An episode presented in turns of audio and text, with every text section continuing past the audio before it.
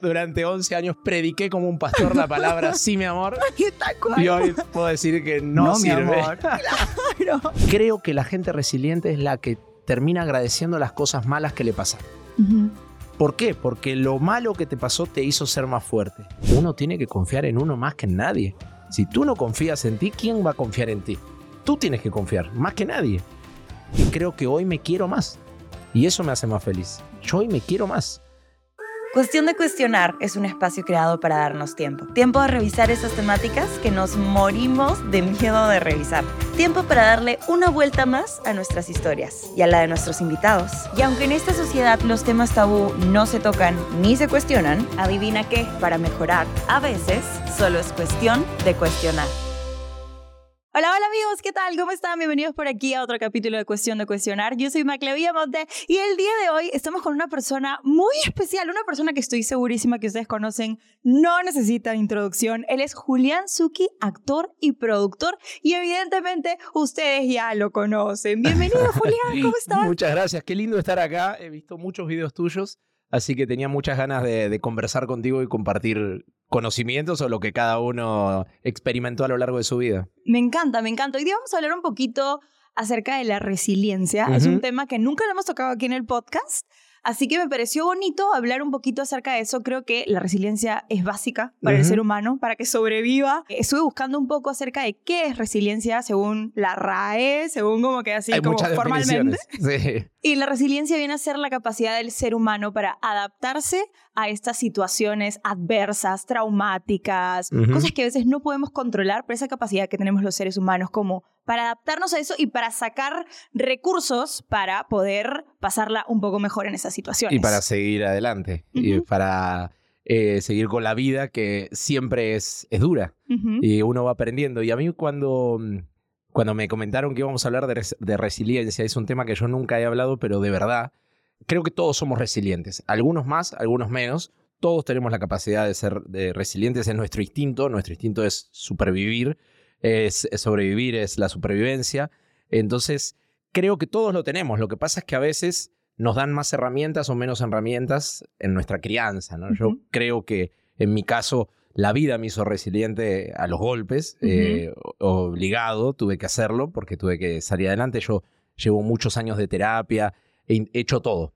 O sea, he hecho coach, eh, meditación, eh, mindfulness, todo lo que... creo que durante muchos años lo que busqué es la felicidad. Cómo ser feliz, que es lo más difícil. Y llegó un momento que me encontré con todo lo que quería, todo lo que había deseado en la vida lo tenía y no era feliz. Y, y dije, ¿por qué? Y creo que estos últimos años, últimos meses, lo que me sirvió es como para todas las cosas que yo fui viendo y aprendiendo en la vida, creo que hoy las comprendo más.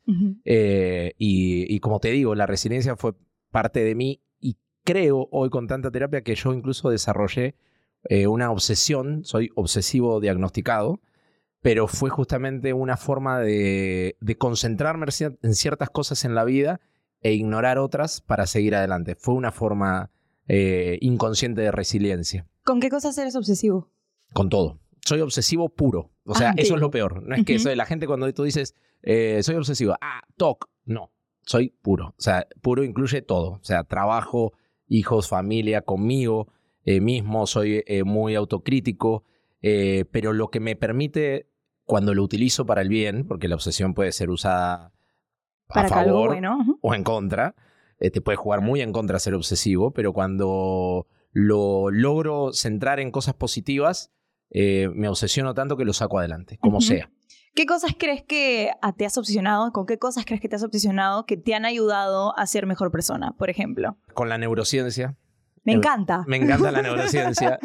Amo la neurociencia, he leído y últimamente, por ejemplo, me obsesioné con el estoicismo. No sé si, si conoces esta filosofía. Como que Es- busca la felicidad. ¿algo No, así? el, el estoico o los estoicos es una filosofía muy antigua, pero que hoy está volviendo a ponerse de moda eh, por el tipo de vida que llevamos hoy todos, ¿no? Si tú te das cuenta, hoy le dedicamos más tiempo a los demás que a nosotros mismos. Hoy estamos mucho más tiempo en redes sociales viendo la vida de otras personas en lugar de usar ese tiempo en nosotros. El estoicismo lo que te propone es que lo único que puedes controlar en la vida es lo que haces tú, no lo que hacen los demás. Lo que tú puedes hacer es cómo reaccionas ante lo que otra persona puede hacer. Si yo hoy te agredo, si yo hoy te, te insulto, en realidad no es tu problema, es mi problema. Eh, ahora, pasa a ser tu problema, depende cómo me respondas. Si tú me respondes con un insulto, ahí las consecuencias sí van a ser tus actos. Entonces, es, es, una filosofía muy compleja, pero creo que hoy eh, los que quieran buscar estoicismo, no soy un experto, soy un principiante, pero me, mi obsesión me llevó a leer, a, a escuchar podcast, a ver un montón de cosas que creo que me, me ayudaron a terminar de entender muchos conocimientos eh, que tuve a lo largo de la vida, como lo, todo lo que estudié de neurociencia. O sea, es algo que es la primera vez que, que lo hablo públicamente eh, y me encanta, me encanta el cerebro. O sea, es, eh, tú imagínate que los doctores estudiaron nuestro corazón durante 100 años. Lo último que se pusieron a, a estudiar es el cerebro. El cerebro recién hace 40 años que se está estudiando eh, y cada vez se descubren más cosas. Yo tengo mi, mi hijo mayor, tiene autismo y ahí me obsesioné más todavía con la neurociencia y cómo funciona el cerebro. ¿Por qué? ¿Por qué pasan estas cosas?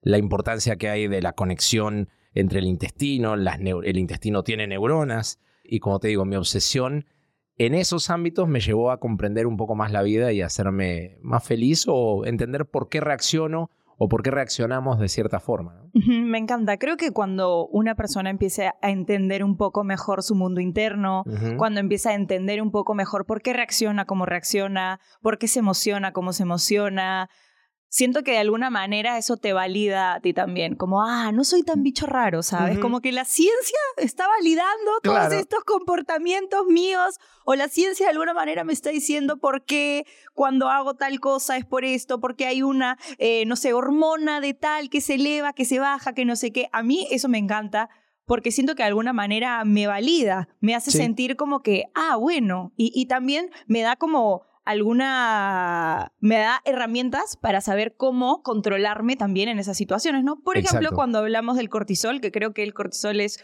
una hormona que desde hace tiempo se viene, eh, está como de moda, creo. La gente, ay, que se me subió el cortisol, que no sé qué, bla, bla, bla. Los abrazos, por ejemplo, bajan el cortisol, el deporte. Bueno, tu viral, yo vi tu viral de las lágrimas que eliminan cortisol y, a mí me parece increíble. Yo me enganché con, con ese viral tuyo y después vi otros contenidos porque es increíble. El cuerpo humano es eh, perfecto. Y lo tenemos que entender. Y la gente a veces le presta mucha atención al físico, que es importante hacer ejercicio físico también para tu salud mental. Pero hay que entrenar el cerebro, también hay que entrenar, o sea, tenemos que entrenarlo y tenemos que conocerlo. Si tú sabes que tu contextura física es más propensa a engordar, sabes que tienes que alimentarte de cierta forma o ejercitarte de cierta forma. Si eres flaco, mucho, yo toda la vida fui flaco y decía, no engordo, no engordo, no engordo, no engordo, no engordo, hasta que engordé. Pero... Este, y ahora, al revés. Y ahora, ¿cómo mucha tarde Y yo era chico y me decían, vas a ver que vas a engordar, come dulce, come todo. Y, eh, y uno tiene que conocer su cuerpo. Yo después terminé engordando, pero porque me abusé. Hoy, que me cuido de nuevo, mi contextura es ser flaco. Eh, es eso, es mi realidad. Y lo mismo con nuestro cerebro. Tenemos que saber cómo está formado nuestras emociones, lo que para eso es importante también, eh, o no, estas son cosas que me sirvieron a mí. Yo hice mucho tiempo terapia, me conocí, sabía todas mis virtudes, todos mis defectos, todos mis traumas, hasta que llegó un día que le digo a la psicóloga, bueno, ya sé todo. ¿Ahora qué? ¿Ahora qué? Y nada, comprendiéndolo lo vas a mejorar. Y no, me hizo falta otras cosas, otras búsquedas para entender listo, sí, soy así, eh, la vida quizás fue dura conmigo, pero también fue muy buena. Entonces, creo que la resiliencia también va en quedarte con eso, es cómo ves tu vida, te quedas como una víctima que dices, claro, a mí, no sé, mi papá no lo conocí hasta cierta edad y es un golpe muy duro que, que lo tuve que aprender con la psicóloga porque el abandono de un padre para un hijo, que es súper importante cuando yo hoy como padre soy obsesivo también, porque sé que todo lo que haga le voy a poder arruinar la, vida, a mis hijos. O sea, literalmente. También sé que llega a cierta edad que tú, listo, ya tus traumas del pasado los corres y hay herramientas y hay formas de corregirlos y mejorarlos. Pero realmente un niño que, es, que crece con amor, que crece, eh, que los padres le hacen saber que es importante, es un niño que se va a sentir importante. De grande, sin lugar a dudas. Un abandono de un padre te hace sentir la persona que más me tendría que haber amado en la vida no le importé. Entonces, ¿a quién más le voy a importar? Si no le importé a la persona que más tendría que haberle importado en la vida. Entonces, son marcas que te, que te dejan unas heridas que si no las curas, esas heridas siempre van a estar. Por eso hoy yo creo, toda la vida mi resiliencia fue no pensar en esas cosas, ignorarlas con mi obsesión y seguir con el trabajo. O sea, el trabajo, el trabajo me encanta, me apasiona, eh, me gusta, amo mi trabajo y eso es lo que me hacía dejar de pensar en ciertos traumas de la vida y seguía para adelante. Pero a través de los años me empezó a hacer ruido porque dije, ¿por qué? Trabajé toda la vida para hacer cine, lo hago. Soñaba con vender mis películas a Netflix, lo hice. Soñaba con tener hijos, los tengo. Tengo la familia que quiero, tengo todo, tengo casa, tengo todo lo que soñé. ¿Por qué no soy feliz? Y bueno, había heridas que había que sanar y, y los estoicos tienen un ejercicio muy duro que es el aislamiento. Y no hay peor que estar solo contigo mismo porque tu mente puede ser tu principal enemigo. Es el, tu mente es la que más te conoce, es la que peores pasadas te puede hacer eh, vivir. Entonces, eh, prácticamente la vida en los últimos meses me obligó a aislarme. Eh, yo me separé hace unos meses, me voy a vivir solo, mi familia queda en Argentina, la familia que había formado en Perú era de mi ex mujer, solo me quedaron mis hijos eh, que dependían de mí.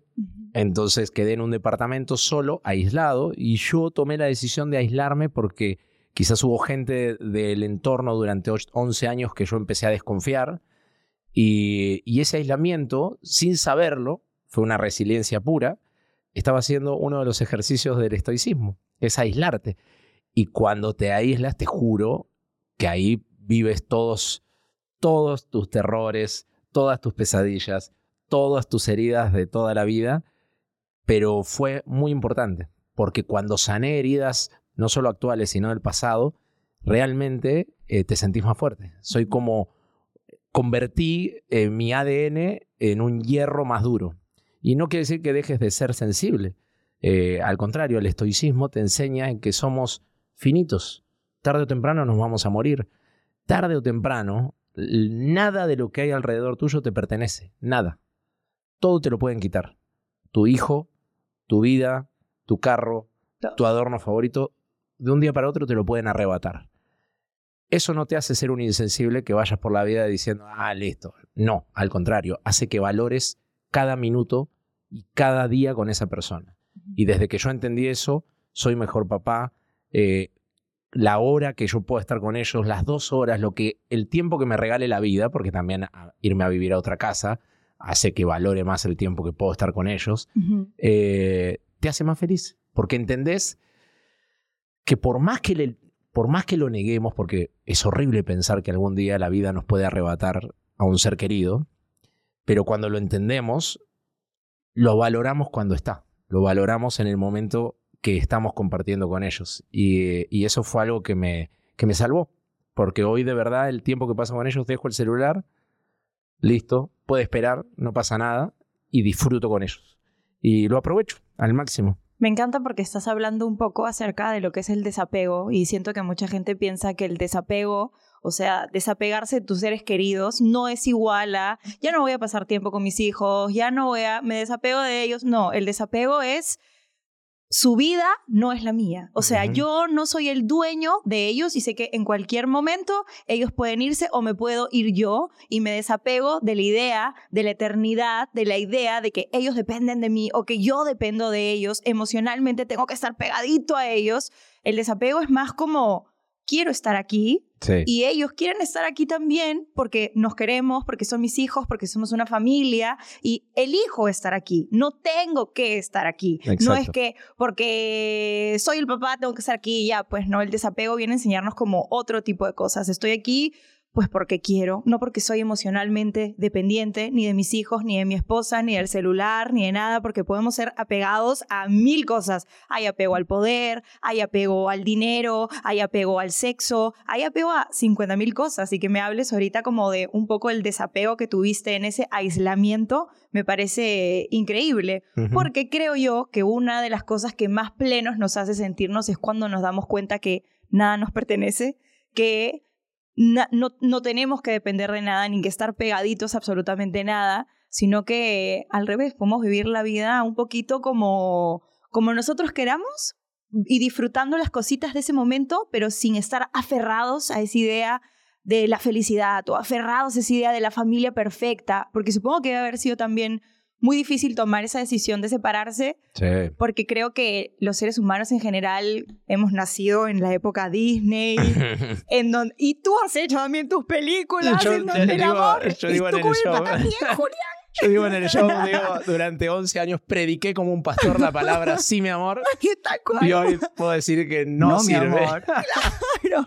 No, sí sirve, o sea, sí sirve. Está bueno, y está bueno aceptar que a veces también el no, mi amor, cuando tiene que llegar, está bien. Porque tal vez vino en un momento en el que los dos necesitaban decirse no, mi amor, para decirse sí a ustedes mismos. Y también es un acto de amor. Si tú ves que algo no está funcionando, si vos tú ves que intentaste todo, que, que los dos lo intentamos eh, y no funciona, es un acto de amor decir, no pasemos el límite de esto, no, no pasemos a, a un maltrato, a estar enojados, a, vivir molestos. Eh, además, claro, ahí es una relación, está compuesta por dos personas que piensan distinto. Entonces yo puedo hablar por mí y por cómo pienso yo. Yo digo, hoy nos separamos, no puedo saber lo que va a pasar mañana, no lo puedo saber. A muchas personas les parece que escribir en otro idioma es mucho más difícil que hablarlo. Si es que tú eres una de esas personas, yo te tengo la solución. Con la función Chat Assist de los nuevos Galaxy S24 potenciados con inteligencia artificial, cada persona podrá escribir en su idioma y traducir los textos al instante. La diferencia de idioma ya no será una barrera para poder comunicarte. Si quieres comprarte tu Galaxy S24 favorito, aprovecha los grandes beneficios como Bono AI, Plan Canje Galaxy, descuentos especiales con tarjetas seleccionadas y hasta 18 cuotas sin intereses. Cómpralo ahora en la web www.samsung.com o en tu tienda Samsung favorita. Gracias Samsung. Y eso es otra cosa que yo aprendí, y esto lo sabe mucha gente, el pasado te angustia si tú todo el tiempo estás pensando, uy, en el pasado, cómo era mi vida, cómo era mi departamento, cómo era vivir con mis hijos, levantarme todos los días y, amaba mi vida, o sea, la amaba, la adoraba, eh, viviría angustiado. Claro. Y si pienso en el futuro, viviría ansioso, pensando, ¿qué va a pasar? Va a venir otra persona, me va a amistar con mi ex, eh, mis hijos me querrán, no me querrán, cómo es. Eh, hay que vivir el día a día, hay que adaptarse al día a día, no te queda otra, no hay otra forma de ser feliz eh, y además todo el tiempo vivimos ansiosos pensando, ya quiero que llegue el viaje. O sea, y no, disfruta los días previos al viaje, disfruta hacer la maleta, disfruta todos los procesos y mira con algo básico que yo lo aprendí y por eso mi psicólogo dice que yo soy resiliente porque con cosas tan tontas como la parrilla, yo aprendí a disfrutar los procesos. Yo era del que ya quería las cosas hechas. O sea, eh, vamos a comer, tráeme la pasta y la comemos. Pero con la parrilla era el único ritual que yo disfrutaba todos los momentos. Desde que me levantaba y sabía que iba a prender la parrilla, hacía las compras, prendo la parrilla, viene mi primer amigo o venía mi ex suegro, abríamos la primera eh, copa de vino, el primer vino, una picadita, eh, vas escuchando el sonido del fuego, clac, clac, clac, como que es relajante, compartes, charlas, te relajas y después eh, llega la hora de la comida, pero es un proceso de cuatro horas que lo disfruto de inicio a fin. Y el post, eh, comida, el postre, las charlas. Entonces, es, hay que saber disfrutar eh, todos los momentos y eso también es algo importante porque eso nos enseña saber que somos finitos y que algún día esto se va a terminar o no ponerle un valor a las cosas, porque yo, por ejemplo, a mí me costó mucho, yo había construido con mucho amor la casa donde vivía que la habíamos construido, o sea, la habíamos pagado los dos, pero yo me encargué de construirla, ¿no? del acto de, hablar con la arquitecta, con, Poniendo los foquitos. Los foquitos, todo. Porque éramos una pareja que nos acoplábamos. Entonces, si a ella no le gustaba eso y a mí sí, lo hacía yo. Y si a mí no me gustaba, no sé, pagarlo el celular todos los meses porque me olvido, lo pagaba ella. Y, creo que fueron 11 años hermosos los que vivimos, pero cuando me quedé apegado a la casa, cuando me fui de mi casa y cuando dije, pucha, mi casa, mi parrilla, eh, mi jardín, mis plantas. Mi cama. Mi cama. y algún día va a venir otra persona y se va a acostar en esta cama, no. No lo voy a permitir. Algún día va a venir otra persona, que es natural. Hay que asumir. O sea, la vida es así. Algún día va a venir, ojalá, no voy a pretender que mi ex esté toda la vida sola. Quiero que sea feliz. Y digo, y de solo pensar en el futuro, imagínate lo que, me, lo que me angustiaba y me ponía ansioso por algo que no estaba pasando, que iba a pasar. Y además era mi casa, claro, el día que entendí que me, ayudó mucho el estoicismo, que las cosas no nos pertenecen, esa no es mi casa, es una casa. Y ahí cambia totalmente. Cuando tú dices, ese no es mi jarrón, poner que ese es mi jarrón, me lo regaló mi abuela, tengo un apego con ese jarrón hermoso. Un día un viento lo bota, se cae, se rompe. Dejó de ser tu jarrón. es mejor decir es un jarrón. Y después va a venir otro jarrón. Mejor, peor, no lo sé pero va a venir otro jarrón. Y ahí te da un alivio enorme para realmente concentrarte en tus cosas y no perder tanto tiempo en tonterías que nos la pasamos perdiendo tiempo. Y a veces en las redes sociales hay contenidos muy valiosos y hay otros que nos hacen perder un montón de tiempo, horas de horas, de horas, de horas, de horas. Y uno cree que te distrae y en realidad le estás dando una información, un estrés a tu cerebro enorme. Entonces yo vivo de las redes sociales, me gustan las redes sociales, estoy acá porque me apasionan, eh, pero también hay que saber limitarse, ¿no? O sea, creo que también uno tiene que darse cuenta que hay momentos eh, para todos y, yo, como te digo, soy tan obsesivo que hoy te puedo hablar de todas las leyes del estoicismo eh, que me han servido para la vida. Y que creo que fue la conclusión o la conjunción de todas estas cosas que yo fui aprendiendo y hoy me doy cuenta que, claro, ¿por qué porque siempre busqué ser feliz. Y es tan difícil ser feliz, eh, porque la, porque la vida nos presenta cosas, nuestro cerebro nos juega muy malas pasadas. Eh, algo que aprendí es, hay veces que tú estás mejor hoy que hace eh, unos meses o un año con tu antigua relación. A, raíz, ¿por qué hablo de esto? Y, hago un paréntesis porque no es que me gusta hablar de, de, mi relación y de mi expareja, pero yo aprendí mucho. Y un día me subo a un avión que no me tenía que subir, mi vuelo se cancela, eh, me cambian de avión, eh, yo viajaba con otra actriz, le cedo mi butaca que era en, business y yo me voy al último asiento que le había tocado a ella. O sea, el destino quiso que yo me siente ahí. Y la persona que estaba al lado mío era un señor, un chico de mi edad más o menos, y me dice, tengo una pregunta, ¿vos sos Julián Suki? Sí, eh, le digo, vos hace poco te acabas de separar. Sí. Por. ¿Y cómo haces para estar bien? Wow. Y yo lo miré y le dije, ¿y tú cómo sabes que yo estoy bien? y me dice, porque se te ve bien. Y dije, claro, me forcé tantos años en mi vida para mostrarme bien. Crecí con esta. Había una conductora, hay una conductora de televisión muy famosa en Argentina que dicen: si te ven bien, te contratan, si te ven mal, te maltratan. Entonces siempre quería con esta creencia de que no, yo me tengo que mostrar bien, me tengo que mostrar fuerte. Eh, no es lindo ver a una persona deprimida, triste. Y ese viaje de una hora y pico, porque fue de Arequipa acá, eh, bajé de ese avión, yo dándole conocimientos que me hicieron no estar bien, pero sentirme mejor, y los dos nos bajamos mejor. Yo, por alguna razón, al no sé si ayudar o, decirle abrirme con otra persona, y esa persona le hizo bien lo que yo le dije. Y desde ese día dije, ¿por qué yo me tengo que guardar cosas que a mí me sirvieron? Y quizás al otro lado hay alguien que la está pasando re mal y lo que yo pueda decir le puede servir. Y ese fue el día que yo empecé a abrirme, incluso en una parte de mi show, es un video que, que viralizó, y yo hablo de esto, de atravesar el dolor sentir el dolor. Todo el tiempo le huimos. le huimos. O sea, yo antes, eh, cuando estaba triste, llamaba a mis amigos, nos íbamos de juerga, me iba de viaje, eh, hacía cosas para distraerme y no sentir el dolor. Claro. Y esta vez obligado, al estar aislado, lo tuve que sentir, lo tuve que atravesar. Y es algo que digo, o sea, cuando estás hundiéndote, tienes que relajarte y ir a tocar fondo y de ahí te impulsas para seguir arriba. No te queda otra.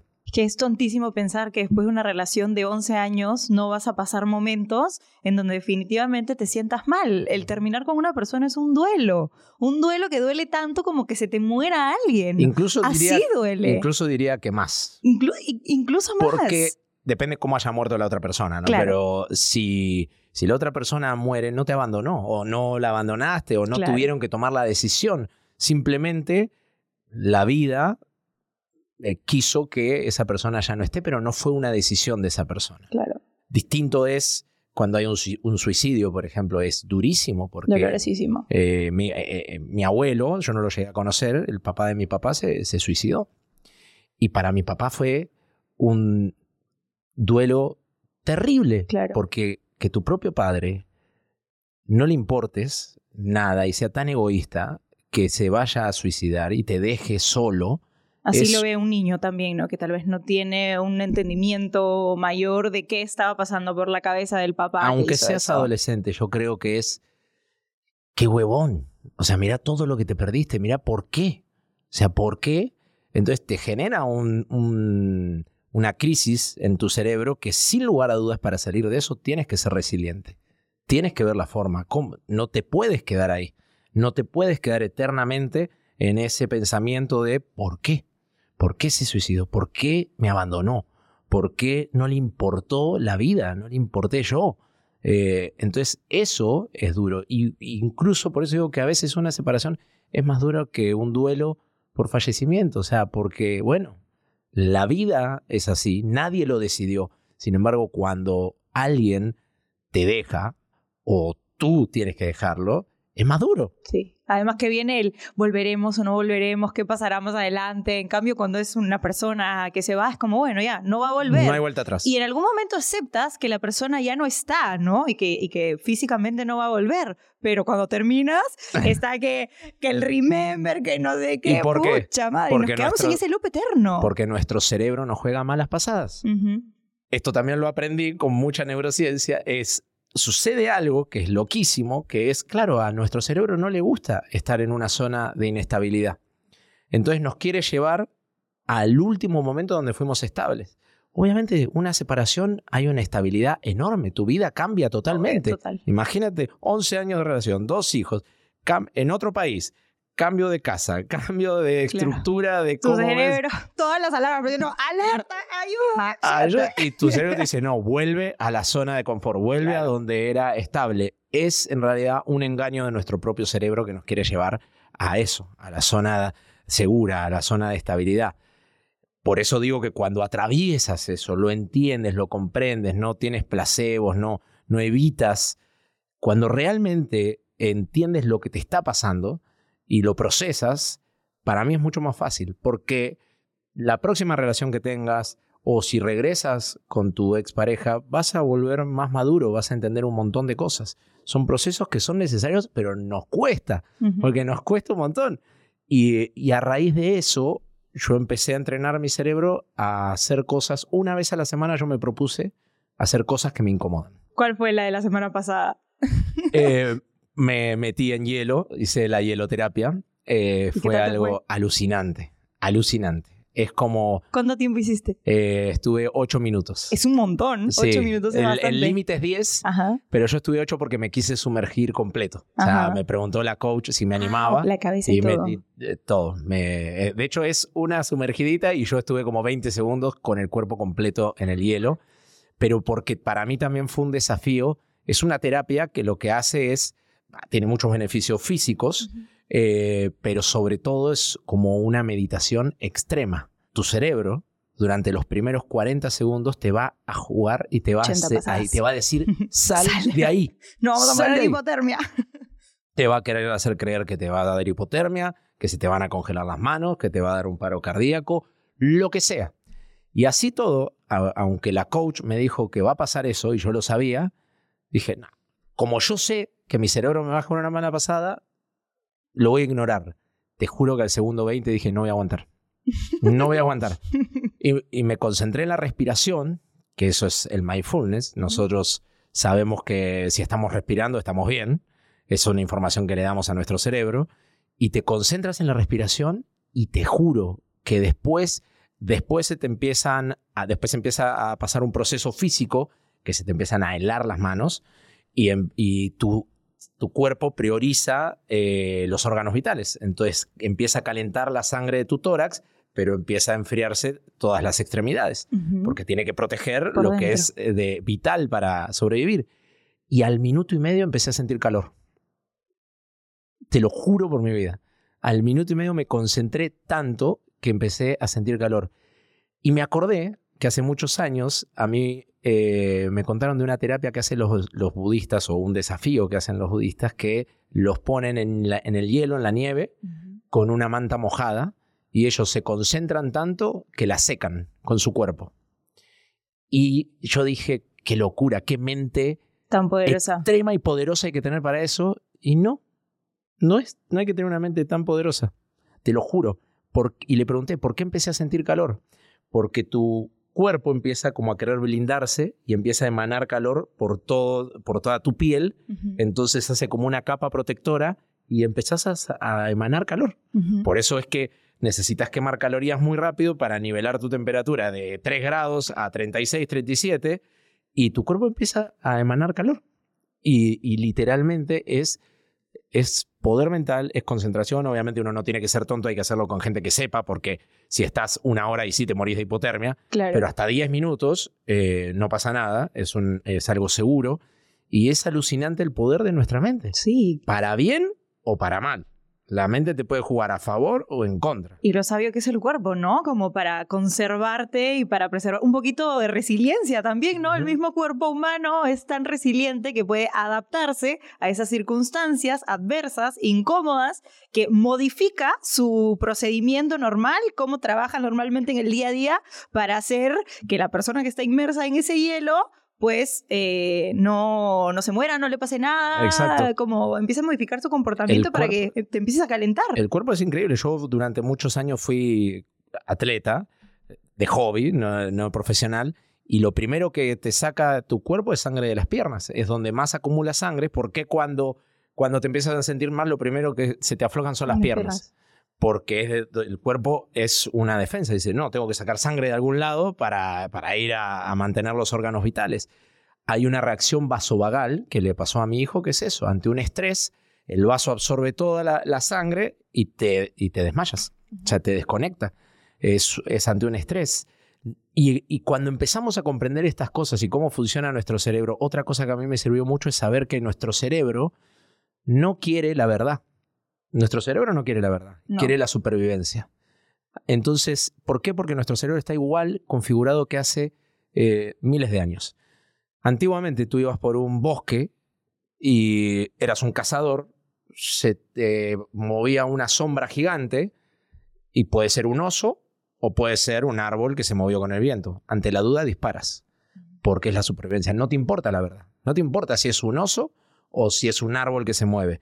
Te importa sobrevivir. Ante la duda disparas. Y así funcionamos nosotros. Cuando nos sentimos atacados, ante la duda disparamos. Ante la duda reaccionamos y no podemos entender ciertos procesos que quizás no somos nosotros mismos, es nuestro cerebro reaccionando inconscientemente. Creo que también el cerebro le tiene mucho miedo, en general el ser humano le tiene mucho miedo a las cosas desconocidas, ¿no? Como mientras menos sé de algo, más me asusta. En tu caso, cuando se enteraron o eh, le diagnosticaron, no sé si es que, supongo que sí tiene que ser, haber un diagnóstico, autismo a tu hijo. ¿Cómo lo tomaron? Siento que debe ser muy fuerte aceptarlo, debe haber un poco de culpabilidad, como habré hecho yo algo, habrá pasado algo, como sí. ¿Cómo fue en ese caso para ustedes? Fue o para ti en general. Sí, porque en realidad los dos lo vivimos de, de formas diferentes. Eso que nos hacía para mí, Shida estaba negada con el tema y en realidad es que después descubrimos que Shida era, autista. Por eso no le llamaba la atención cosas que a mí me llamaban la atención. Eh, desde los ocho meses yo empecé a sospechar que mi hijo había cosas que no hacía, pero como era papá primerizo y mirá, eso es otra cosa que, que siempre me gusta decir, no hay que opinar tanto si no tienes toda la información. Porque lo primero que la gente te dice es, no, no pasa nada, mi, mi hijo no habló hasta los tres años, mi hijo tampoco hizo esto, tu, tu, sobre, tu primo tampoco lo hizo. Yo tengo un primo con un autismo severo, de, que ya tiene 28 años, y mm, sí, 28 años, y, y me decían que yo estaba traumado porque como mi primo yo viví todo el proceso de descubrir en una época donde no se diagnosticaba tan fácil el autismo, eh, y la gente me, me, hizo creer la gente que yo estaba traumado. Si yo hubiese confiado en mí, yo a los 10 meses llevaba al neurólogo a mi hijo y lo diagnosticaba antes. Al final lo terminaron diagnosticando a los dos años igual es una edad temprana, eh, empezó con, con, terapias y entonces los sentimientos fueron eh, muchos, porque primero dije, ¿cómo no confié en mí? ¿Por qué no confié en mí? O sea, lo primero que hice fue atacarme a mí mismo. Dije, si yo desde los ocho, ocho meses sentía que no había una conexión, que yo quería jugar con él y él no jugaba, y yo quería jugar a los autitos y él jugaba solo, ¿por qué? ¿Por qué no confié en mi intuición de padre? Era papá primerizo, me basé en experiencias de otros, eh, confié más en otros más que en mí y eso es lo que yo hoy descubrí. O sea, uno tiene que confiar en uno más que en nadie. Si tú no confías en ti, ¿quién va a confiar en ti? Tú tienes que confiar, más que nadie. Y entonces primero me pasó eso. Segundo, sí, eh, fue como un luto de el hijo que Las uno... Las ideas que tenías de... En el embarazo yo hasta me compré una Play porque dije, ah, si voy a tener un hijo. Yo Para jugar juntos a los FIFAs. Yo toda la vida trabajé. Yo nunca jugué. Nunca. Toda la vida trabajé. Entonces yo no sabía. Por eso soy malo en el fútbol, por eso soy malo en muchas cosas. Y no sé jugar. Entonces dije, no. Y me puse a aprender todo un diciembre, me, me puse a aprender mis vacaciones a jugar a la Play para que cuando mi hijo sea grande poder jugar a la Play. Entonces generé un montón de imágenes en mi cerebro que después el luto es, claro, no Eso es, no va a pasar. No es por ahí.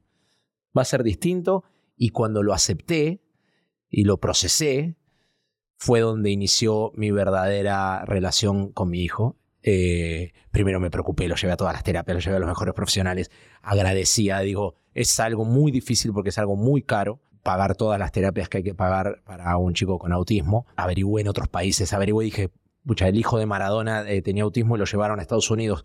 Eh, eh, nos vamos. Nos vamos. O sea, lo que sea. Trabajaré, me endeudaré, pero haré lo mejor para mi hijo. Y de ahí pasé a...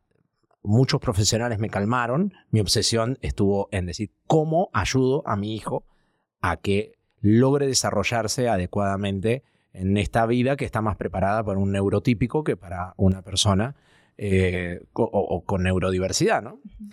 Y hasta que lo acepté, y así como todos los procesos en mi vida, una vez que lo, que hice el duelo, hice el luto y acepté a mi hijo como es, y, es el mejor hijo que me pudo haber tocado, y después vino su hermano, y, y la vida me enseñó con mis hijos que son tan distintos, porque son muy distintos, pero los amas a los dos por igual, pero cada uno con sus características. Y creo que eso me enseñó también a ser un mejor ciudadano y una mejor persona en la vida porque entendí que yo soy así, no tú. Tú puedes ser como tú quieras y como te haga bien y como te haga feliz, siempre y cuando no me dañes a mí, no dañes a los demás. Pero ¿por qué tenemos que ser todos iguales? ¿Por qué tú tienes que pensar como yo? Porque yo tengo que pensar como tú. Al contrario, hablemos y si no nos ponemos de acuerdo, quizás sea más constructiva esta charla, siempre y cuando no nos faltemos el respeto porque tú piensas algo distinto que yo. Pero nos peleamos por cosas tan tontas. Yo, a ver, yo, las redes sociales son muy buenas para muchas cosas, pero también la gente viene a opinar sin saber. La gente viene a opinar sin información. Tú lo que sabes de la vida de otra persona es un pedacito. No tienes toda la información, no tienes derecho a opinar de la vida de otra persona. Yo te estoy conociendo y yo me puedo ir de acá con una percepción tuya, pero no puedo decir, ah, Macla es así, o es allá, o no, no debería hacer esto, debería hacerlo de otra forma. No hazlo como quieras, tú encárgate de tu vida, no te encargues de la vida de los demás. Y, el exponer a veces tu vida en redes sociales, que en realidad uno expone un pedacito, porque uno ah, sube, ¿qué? 10 minutos, 5 minutos de, de 24 horas de tu día. Entonces la gente cree que tiene derecho a opinar de algo que no sabe, no tiene ni idea. Entonces, lo mismo en la vida. Si tú ves a tu vecina y crees que tu vecina, eh, no, Juanita está con uno, está con otro, qué sé yo, es su vida, ¿qué sabes? ¿Qué sabes que tiene? La gente me venía a decir, no, eh, los, los, religiosos sobre todo, eh, yo soy muy respetuoso con lo que tú quieras creer, pero también respétame lo que yo creo. Yo creo que todo lo que te haga feliz, bienvenido sea. Si tú quieres creer en Dios y crees que Dios te va a ayudar a cumplir tus objetivos y a ser feliz, y eso te alivia más porque le das la responsabilidad a otro más que a ti, perfecto. Yo no. Yo puedo, puedo aceptar ayuda de Dios, puedo aceptar ayuda de lo que sea, pero no puedo decir, si Dios quiere, eh, voy a lograr tal cosa. No, si yo quiero, lo voy a lograr. No necesito un placebo, no necesito que alguien venga y me diga, esta piedrita mágica te va a ayudar a destrabar todo lo que te está pasando en la vida. Lo único que yo creo que estoy haciendo es convenciéndote a ti de que lo puedes hacer. Entonces, cuando uno entiende que el poder está en uno y que uno, si se convence, lo logra, y la vida me lo enseñó. Cuando yo lo quise, eh, lo conseguí. No necesariamente eso me hizo feliz, pero lo conseguí. Y, y lo único que puede hacer una mi mamá y mi abuela se tiraban las cartas, iban a las brujas y yo las, perdón de las brujas, pero siempre me generaron estrés. Prefiero no saber lo que va a pasar en mi vida. Si me va a pasar algo bueno o algo malo, prefiero que la vida me sorprenda, salvo que pueda hacer algo para evitarlo. Yo lo que creo, y perdón, en mi pensamiento, es me están autoconvenciendo de algo. Entonces va a pasar. Claro, pues yo voy a hacer que de alguna manera pase. Va a pasar. Si yo te convenzo, este podcast va a ser súper exitoso y, y, toda tu, y vos estás todos los días creyendo, sí, me dijo la bruja, va a ser súper exitoso. Entonces yo voy a hacer todas las cosas para... Lo vas a hacer. Claro. pero ¿por qué creemos más en algo que nos dice un externo que nosotros mismos. A lo que nos podemos decir nosotros mismos. Confía más en ti. Si yo digo que este podcast va a ser exitoso, me, me, llevará un año, diez años, pero lo voy a hacer. Y ese es el poder que tenemos todos y a veces nos hacen creer que no lo tenemos y tenemos que confiar más en otras personas más que en nosotros. Me encanta a mí, por ejemplo, el momento en el que estás ahorita porque siento que cuando más cambios hay en general en la vida de uno y más cosas se derrumban y más ideas que uno tenía se derrumban, es el momento perfecto para empezar a construir una vida distinta, una vida mejor, ¿no? Sobre todo si vienes haciendo el trabajo que en conciencia empiezas a chequear y hacerte responsable de todas las cosas ¿Qué pude haber hecho mejor? Tal vez mientras estuve trabajando de esta forma, pude haber hecho todas estas cosas mejor. Pude haber dejado de trabajar un poco más para estar más tiempo con mis hijos. Pude haber dejado de comportarme de esta manera para tener una relación un poco más armoniosa. Pude haber hecho esto en mi casa para sentirme un poco más cómodo dentro de mi casa. Ahorita estás en ese momento en el que puedes literalmente resarcir todo eso en la conciencia que tienes ahorita, que ese es tu trabajo también, ¿no? El trabajo que estás haciendo ahorita y agarrar y reconstruir y hacer la vida que a ti te dé la gana. Sí. Porque se te cayó todo. Entonces ya. No tienes nada más que perder. O sea. Más que empezar a construir y empezar a juntarte con las personas con las que tú quieres juntarte. No tal vez con esa que claro, tal vez también en, en, su momento era muy bonito juntarte con su familia, con sus amigos, ahora vas a juntarte con quien tú quieras, vas a construir la vida que tú quieres en todos los ámbitos de tu vida en la, de forma profesional, en tu familia, tu relación con tus hijos ya no va a ser como una relación de dos con sus hijos, sino que es tu relación con tus hijos, tu casa, vas a poner el jarrón donde te dé la gana y vas a poner las llaves donde te dé la gana y vas a tender la cama como te da la gana. Entonces es tu oportunidad perfecta para literalmente construir tu vida como te da la gana después de haber hecho todo el trabajo de decir, claro, estas cosas me hacen feliz, estas cosas las puedo cambiar para ser una mejor persona, estas cosas las intenté y qué bueno que lo intenté, porque ahora ya sé que no es por ahí, tal vez ahora es por acá. A mí me parece lo caso, siento que a veces eh, nos da mucho miedo como que perder cosas, nos da mucho miedo desapegarnos de las cosas, nos da mucho miedo, como tú dices, la soledad, la tristeza. Le huimos tanto a la tristeza. La tristeza es la única emoción que nos hace conectar con nuestro interior. Porque cuando estás feliz, no conectas con tu interior. Tal cual. Conectas con la situación que te hizo feliz, con la persona que te está brindando esa felicidad. Pero solo es con la emoción de la tristeza que conectamos con nuestro mundo interior y por eso la tristeza existe. No, y además sin la tristeza no puedes valorar la felicidad. O sea, si no estás triste, como sabes cuándo estás feliz o cuándo estás? Y no hay que estar siempre feliz. O sea, la, felicidad dura poquito. son momentitos. Son momentitos de felicidad. Después, creo que para mí hoy, hoy, y otra cosa que aprendí es que lo que yo pienso hoy no quiere decir que lo voy a pensar en dos años. Porque hace dos años quizás yo pensaba distinto. Entonces, eso también me habría de decir, esto es lo que pienso hoy. Yo no sé qué voy a pensar mañana o en dos años. Esto hoy me hace feliz, esto hoy me da tranquilidad.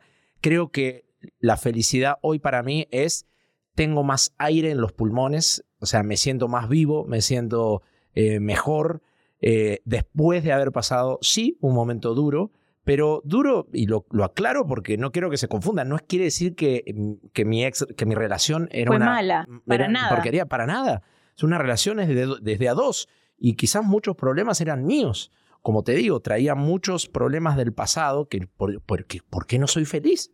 Tengo una mujer hermosa, tengo eh, unos hijos hermosos, un trabajo hermoso. ¿Por qué no soy feliz? ¿Y por qué los domingos me, me, deprimo o por qué me pongo triste y por qué necesito hacer parrillas, asados, reuniones para no sentir ese dolor o esa tristeza los domingos. Todo el tiempo pensé que era, claro, extraño a mi familia, extraño este, los asados con mi mamá, con mi papá, tener la posibilidad de, ma, estás en tu casa, voy para allá. Acá no, me tengo que subir a un avión y tengo que ir. Y siempre, todos estos años, desvié eh, ese dolor eh, en un lugar que no era. No era eso.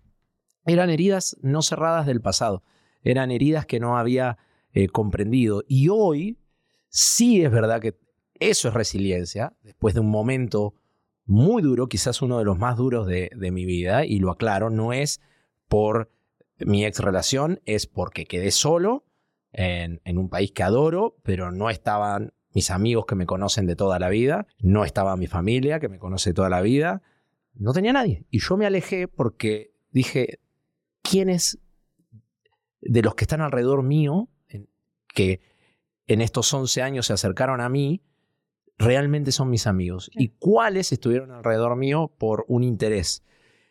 Y, eso es muy doloroso porque gente que vos eh, permitiste entrar a tu vida, enterarte que después de, de, una separación se ponen a hablar mal de ti, cosa que ni mi ex ni yo hicimos, gente del entorno empezó a hablar mal y empezó, y me entero, me dolió en el alma. Me dolió en el alma. Gente que yo ayudé, gente que realmente ayudé, y no, no, no quiero contar cómo, y ayudé a mucha gente y esa gente me pagó mal, entonces se me juntó todo. 80 duelos. Todos. El migratorio, el amoroso, el de los amigos, el de Socia, la familia. terminar la empresa. Mi dupla artística se terminó mi sociedad y mi empresa se terminó. Todo, tuve que iniciar de cero. Todo tuve que iniciar de cero. Pero tomé ese aislamiento como para decir, no me voy a presionar porque quiero que la nueva etapa sea más fuerte que, que la anterior. Y eso creo que es la resiliencia. Aprovechar esos momentos que van a pasar, aunque los quieras evitar, van a venir momentos duros, aceptarlos, abrazarlos y de ahí construir algo mejor aprendiendo de eso, porque aprendes de ese dolor, aprendes de, los errores, aprendes de las equivocaciones y yo hoy me siento más fuerte y por eso es, un mensaje que, que, doy. Creo que hoy me quiero más y eso me hace más feliz. Yo hoy me quiero más. Eh, con mis errores, con mis virtudes, con mis defectos, con todo, yo me quiero más y eso hace que yo todos los días me levante más feliz, que sea mejor amigo, que sea mejor papá, que sea eh, en algún eh, día, si, si, me tocara estar con una pareja, creo que voy a ser eh, una mejor pareja un mejor hombre, pero por eso es necesario primero estar bien uno. Tú no puedes estar bien con otras personas si no estás bien tú. Y, ese es un trabajo que cuesta, que no todos lo podemos hacer. yo gracias a la vida lo pude hacer y por eso hoy puedo estar hablando de, de esto, ¿no? se siente en el pecho. Es esto que yo te digo cuando antiguamente nuestro cerebro está configurado para, ante un peligro, eh, te pone alerta. Se te suben las pulsaciones, eh, inyectas cortisol, todo, ¿no? Hoy nuestra mente puede generar eso viendo una película de terror o viendo un video que te angustia en redes sociales o imaginándotelo. ¿Nunca te ha pasado que se te venga una imagen fea a la cabeza? Decir, puta, a alguien que quiero le va a pasar algo y te empezás a hiperventilar. Es mentira, no está pasando nada. No está pasando nada. Entonces, si respiras y, tu cerebro empieza a decir, pará, a esta persona le está entrando aire, quiere decir que está tranquilo. Y ahí tu cerebro se calma. Entonces, eh, pero son herramientas y que llevan un montón de tiempo. Así como si tú quieres ir a jugar pichanga con tus amigos, si tú quieres dedicarle tiempo al gimnasio, también le tienes que dedicar tiempo a esto. ¿no? ¿Cuáles son las cosas que hoy en día haces para ti? Porque tú dices como, claro, quiero trabajar en mí, ser una mejor persona y ahora estoy tranquilo. ¿Cuáles son esas cosas así tangibles que haces hoy en día que tú piensas que han hecho que tú seas hoy una mejor persona o que estés construyendo la persona que quieres ser, porque muchas veces son procesos. Bueno, eh, vuelvo al estoicismo porque es lo que me está... Son, hay ejercicios, como te digo, una vez a la semana o algo que me incomoda. La otra, la otra vez, yo soy muy malo cocinando y me cociné para mí pastas. Eh, ¿Qué tal salió? Me salieron muy bien. Ah, bueno. me salieron muy bien. Y encima los hice con la receta de mi expareja. wow. Pero, pero eh, parecen tonterías, pero son cosas que uno le huye. Por ejemplo, también eh, yo acepté un proyecto que, que creía que era bueno para mí, pero no me hacía sentir cómodo y dije, lo voy a aceptar para atravesar esto. Y fue lo mejor que pude hacer, porque es lo mismo que con los miedos. el miedo, la única forma de, de, de, sacar un miedo es enfrentarlo. Si lo enfrentaste y no pasó nada, ya no le vas a tener miedo. Lo mismo que la terapia de hielo puedes controlar a tu mente, la puedes controlar. En un momento que tu mente te está jugando una mala pasada, te está, perdón la palabra, pero te está cagando a trompadas tu propia mente. Se puede hablar lisura, ¿sí? tranquilo. Decimos así los argentinos, te está matando a golpes, te está moliendo, te está destruyendo por dentro tu, propia mente eh, y tú la puedes calmar. Es cada vez que vas ganando una batalla te sientes más fuerte. Y, mm, otra cosa que, que me sirvió eh, muchísimo del estoicismo, además de, de, de todo esto que te estoy diciendo, es ser más benevolente con uno que con los demás. Generalmente, si te das cuenta, por ejemplo, un ejemplo básico, yo hago reuniones en mi casa. Eh, tomamos vino, se, se, le rompe una copa a un amigo mío, lo primero que le voy a decir, no, pasa nada, no pasa nada, es una copa. Yo estoy solo en mi casa, sin querer, me doy vuelta, tiro la copa y la rompo y yo me digo, ¿qué huevón que soy? ¿Cómo no me di cuenta que rompí la copa? ¿Y por qué uno es más malo con uno que con los demás? ¿Por qué uno se trata peor que lo que tratas a otra persona? A veces eh, a otra persona le pasa algo y dices, no va a pasar nada, tranquilo. Y te pasa a ti, no, se acaba el mundo. Es, somos, no somos tan buenos con nosotros como con los demás. Porque es algo que nos hicieron creer. Y yo creo que es todo lo contrario. Uno puede ser bueno con los demás, y puede ser bueno contigo mismo. Y creo que eso a mí me ayudó un montón. Empecé a ser bueno conmigo, empecé a ser eh, menos duro, eh, menos malo, queriendo siempre mejorar, queriendo, con mi obsesión que, que me hace siempre querer avanzar, eh, pero hoy me quiero, hoy no me hago tan mierda, ¿verdad? No me destruyo tanto como antes. Y creo que eso me hizo una persona que va más tranquila y más feliz y más alegre por la vida y también entiendo que las cosas son de adentro hacia afuera y de afuera hacia adentro. Hay estímulos externos que me hacen feliz, la música. Yo sé que si quiero tener energía, me pongo un rock eh, pesado y, voy con todas las energías. Si me quiero relajar, escucho otra música. Si quiero estar en paz, escucho otra canción. Y también acepto eso, que hay estímulos que me pueden ayudar. y por eso yo siempre digo, todo lo que te ayude a estar bien, está bien. Ir a la iglesia te hace bien, ve a la iglesia. Eh, ir a la energía, a lo energética, no sé, está perfecto. Eh, cuídate, nomás. Y, y cuando te quieres, cuidas tu cuerpo, te alimentas mejor. Tu mente también. Cuidas tu mente, cuidas tu alma, porque te estás queriendo, te estás cuidando. Si tú quieres a una persona, si has amado a otra persona, la quieres cuidar. Quieres que esté bien, quieres protegerla, quieres que no le pase nada, quieres, si ves que está haciendo algo malo, che, cuídate, no comas tanto o no comas tanto dulce, o no tomes tanto, ¿por qué no lo puedo hacer conmigo? Entonces, hoy me cuido más y me quiero más y eso también me hizo, creo que, como te dije ya mil veces, ser mejor persona con los demás. Creo que también después de estos momentos difíciles que vienen, eh, y uno empieza a agarrar herramientas y no sé qué, empiezan a agarrar un, un poco más de conciencia, después de la resiliencia, creo yo, después de que pasa como la tormenta o después de que sales, de que te revolcó la ola como sus ideas y luego sales digno, parado, siento que empiezan a, las cosas empiezan a esclarecerse un poquito más, empiezas a entender un montón, mucho más las cosas. Y creo que después de eso me parece a mí que viene la búsqueda de propósito. Empiezas como, oh, ya entiendo más cosas.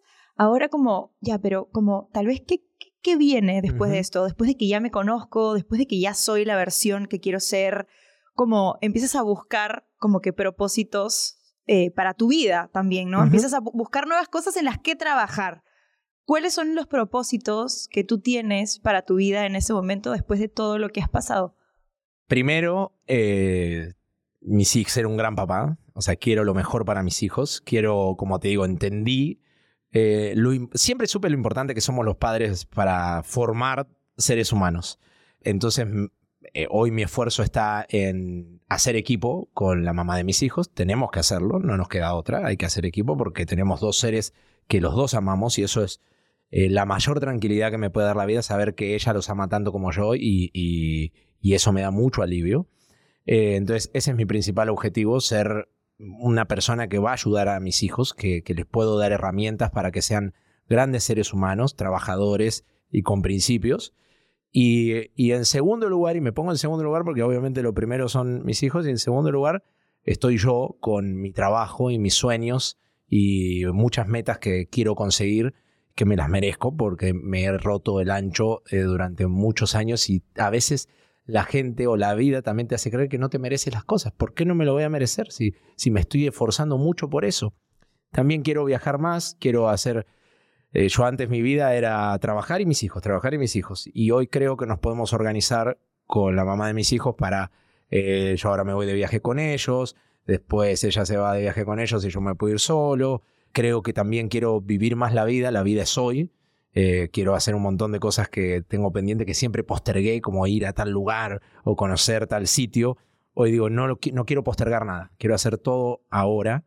Un cambio muy grande también fue, mi mamá el año pasado se infartó inesperadamente. Yo viajé a Argentina, voy a desayunar con mi mamá, se pone a vomitar y hacía dos días que se estaba infartando y fue inesperado. Mi mamá tiene 56 años, o sea, imagínate. Joven igual. Sí, por eso, es muy joven. Entonces ahí también yo cambié mi forma de pensar y dije, para, la vida es hoy. Yo no sé, quizás la vida me arrebataba ese día a mi mamá, ¿entendés? Entonces, mis sueños hoy son esos. Y también que la gente que se sume a mi vida eh, sea gente que me sume, que me haga mejor persona, que me haga feliz, que me haga ser más romántico, que me haga ser mejor amigo, que me haga ser más alegre, porque creo que en definitiva las relaciones que buscamos nos hacen ser a nosotros de una forma, no es que ellos nos dan o nos quitan. Eh, lo dije una vez, para mí una relación no te da nada, o sea, no es que te separas y la otra persona se llevó un pedazo de tu alma, no, es tuya, te pertenece. Lo que hizo esta persona durante todos esos años es hacer que tú seas y funciones de cierta forma. Nadie te obliga a, a nadie te pone un arma en la cabeza y tú tienes que ser romántico. Si fuiste romántico es porque te salió y esa persona lo provocó. Entonces hoy mi vida está, para mí, hoy tengo un momento de tranquilidad que digo, tengo los dos hijos que quise tener, de hecho por eso me hice la vasectomía, porque no quería tener más hijos. Eh, tengo el trabajo que amo, me esfuerzo mucho por, por, por mi trabajo. Y las personas que se empiecen a sumar a mi vida a partir de ahora tienen que ser personas que me vengan a dar algo más de lo que ya tengo. Mi vida ya es buena, mi vida ya es feliz. Entonces los que vengan me tienen que hacer más feliz. Entonces eso es básicamente. Y, ser un buen hijo, ser un buen nieto, eh, aprovechar a mi abuelo el tiempo que la vida me permita aprovecharlo y, aprender de él, eh, a mi mamá, a mis hermanas, eh, generar conexiones fuertes entre mis hijos y mi familia, viajar más, esas son mis metas. Me encanta, me encanta. Siento como te decía que estás en el momento perfecto para construir tu vida como siempre hayas querido hacerlo, para ver qué cosas antes funcionaba y hoy ya no te funcionan y quieres hacerlas distinto. Siento que, que te hayan pasado tantas cosas y encima ahora me cuentas lo de tu mamá y yo decía, pocha, le vamos a tener que pasar el cuyo, aunque no crea, no importa. Aunque no crea, bueno, pero a veces, como te digo, a veces, eh, si tú crees en el cuyo, que te voy a echar la ruda y te voy a limpiar, y, y yo salgo de acá diciendo, gracias al cuyo, mi vida hoy va a cambiar, va a cambiar, porque me lo propuse. Y, y otra cosa también es que creo que la gente resiliente es la que termina agradeciendo las cosas malas que le pasaron. ¿Por qué? Porque lo malo que te pasó te hizo ser más fuerte. Hay una historia que me encanta, no sé si viste la película La Sociedad de la Nieve. Sí, obvio. Uno de los sobrevivientes eh, cuenta que él en ese accidente perdió a su familia, perdió a seres queridos, perdió a todo, la pasaron muy mal si vieron la película, fue terrible, pero una vez que él lo rescataron eh, y llegó a la ciudad, él agradeció lo que había pasado. Porque desde ese día él empezó a vivir su nueva vida, porque era muy chivolo, tenía 22 años. Todo lo que vivió después, 40 años, lo vivió plenamente, entendiendo estos mensajes que te digo que la vida es hoy, que la vida te puede arrebatar todo en un segundo. Entonces él disfrutó cada día de su vida y por eso agradece ese accidente. Y creo que la gente resiliente es la que agradece también las cosas malas que te pasaron.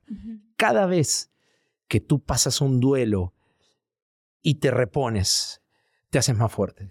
Creo que ah, no, conozco mucho de la cultura japonesa o qué sé cuando algo se rompe y lo reparan con oro, porque es más fuerte. O sea, cada vez que algo se rompe en ti, pero te reconstruyes, te haces más fuerte y cada vez le vas teniendo menos miedo a la vida. Yo siempre pensé, ¿por qué la gente grande es más sabia?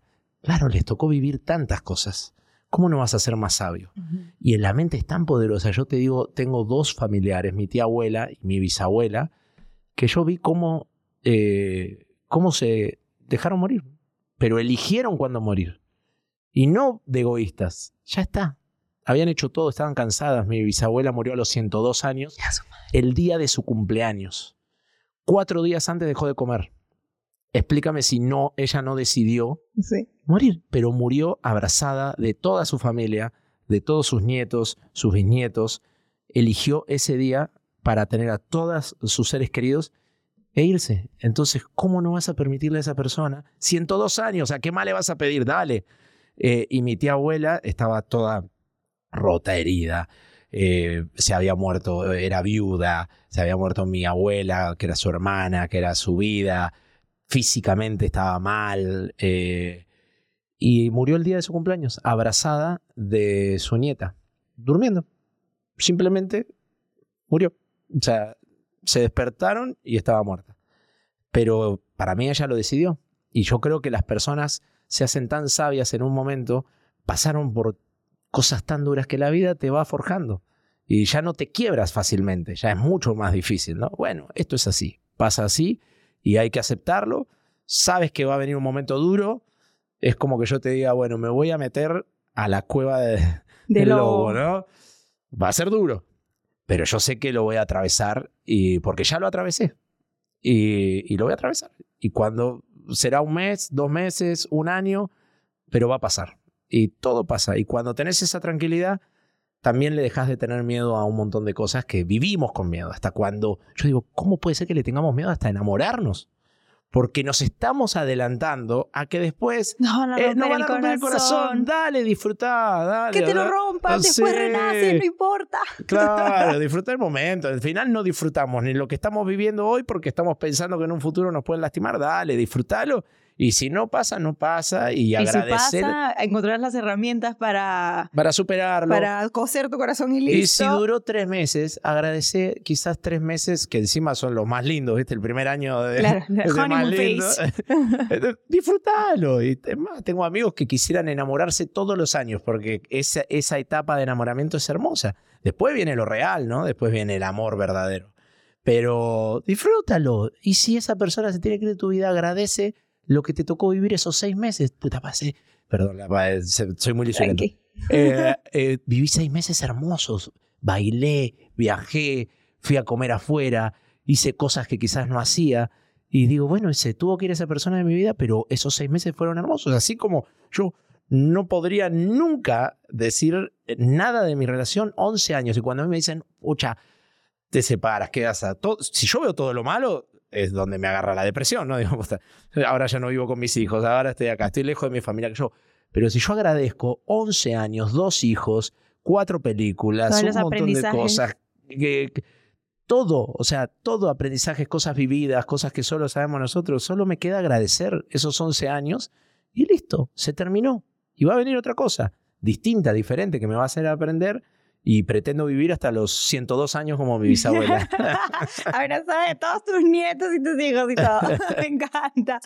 Bueno, creo que para resumir un poco, siento que la resiliencia tiene que ver con flexibilidad, con adaptarnos un poco a los cambios y no aferrarnos, no apegarnos a las cosas del pasado y tampoco ponernos muy ansiosos por los que vaya a vivir en el futuro. Creo que la resiliencia tiene mucho que ver con el hoy, con encontrar las herramientas para el hoy y no aferrarnos al pasado ni estar pensando tanto en el futuro. Me parece que un poquito, resumiendo, un poquito puede ser eso la resiliencia. Y además, las herramientas las puedes tener tú o puedes pedir ayuda. Por supuesto. A amigos, a psicólogo, a terapeuta, a coach, a psiquiatra, a lo que sea. O sea, lo que sea que te ayuda. No hay que tener miedo a pedir ayuda. A veces no nos gusta reconocer que la estamos pasando mal. Y parte de la resiliencia también es la herramienta que sea, tuya, de otro, pero lo que te ayude a entender que eso va a pasar y, vas a estar mejor. O sea, eso creo que es para aportar a lo que dijiste, ¿no? Me encanta, me encanta. Muchísimas gracias por haber venido, Julián. Cuéntame un poquito ya como en forma de chisme, qué cosas se vienen para ti este año, como en manera profesional, dónde te podemos seguir, cómo podemos apoyar lo que se venga para ti. Me pueden seguir en mis redes sociales, ahí voy a estar compartiendo todo. Estoy haciendo un show con, con Natalia Salas, que hablamos un ah, poquito, o sea, hablamos si creemos en el amor o no. Eh, es un show muy divertido, musical, la gente se desquita cantando con nosotros. Y además estoy con un proyecto que me emociona mucho, que, que como productor es la primera vez que voy a coproducir una película con Argentina. Mm. Eh, hace tiempo que quería lograr esto y, por fin es una realidad. Eh, es una película peruana, pero con mucha identidad peruana, pero, pero que queremos que tenga una producción de muy buen nivel. Eh, así que no, no puedo adelantar mucho porque todavía está en etapa de preproducción, pero estoy muy contento. Estoy muy contento porque eh, la vida también te va, eh, así como la vida es dura en algunos momentos, te va dando esas lucecitas que si las sigues dices, ah, este camino me, puede sacar adelante. Y, así como han pasado cosas muy malas, se han venido cosas muy buenas en lo profesional, con mis hijos, eh, avances de mis hijos, ver que mis hijos están bien a pesar de la separación. Eh, entonces, eh, nada, esos son mis proyectos. Ser en lo profesional lo que te dije y en lo personal no puedo evitar de hablar de mis hijos porque son el proyecto más importante de mi vida. Me encanta, me encanta. Muy bien, Julia. Muchísimas gracias por haber estado aquí hoy día. En verdad me ha gustado mucho conocerte un poquito más. Me ha gustado mucho tenerte por aquí en este espacio que es mi casa, que es mi hogar, que lo he construido yo también. Y nada, ojalá que te vaya súper bien en todo y cuando quieras, pues aquí seguimos conversando. Seguimos debatiendo. debatiendo un poquito más del estoicismo, que voy a llegar a mi casa y te juro que me voy a poner a estudiar. Y cuando... me ha encantado. Cuando leas más del estoicismo, después me escribes para ver qué te parece. Lo máximo y a todos ustedes que están por ahí, nos han acompañado por aquí. Gracias por escucharnos. Ya saben que si les ha gustado el capítulo y sientan que le puede servir a una persona que ustedes quieran, pues vayan y compártenlo y síganos por aquí en las redes de Cuestión de Cuestionar. Hasta el próximo capítulo. Chau, chau.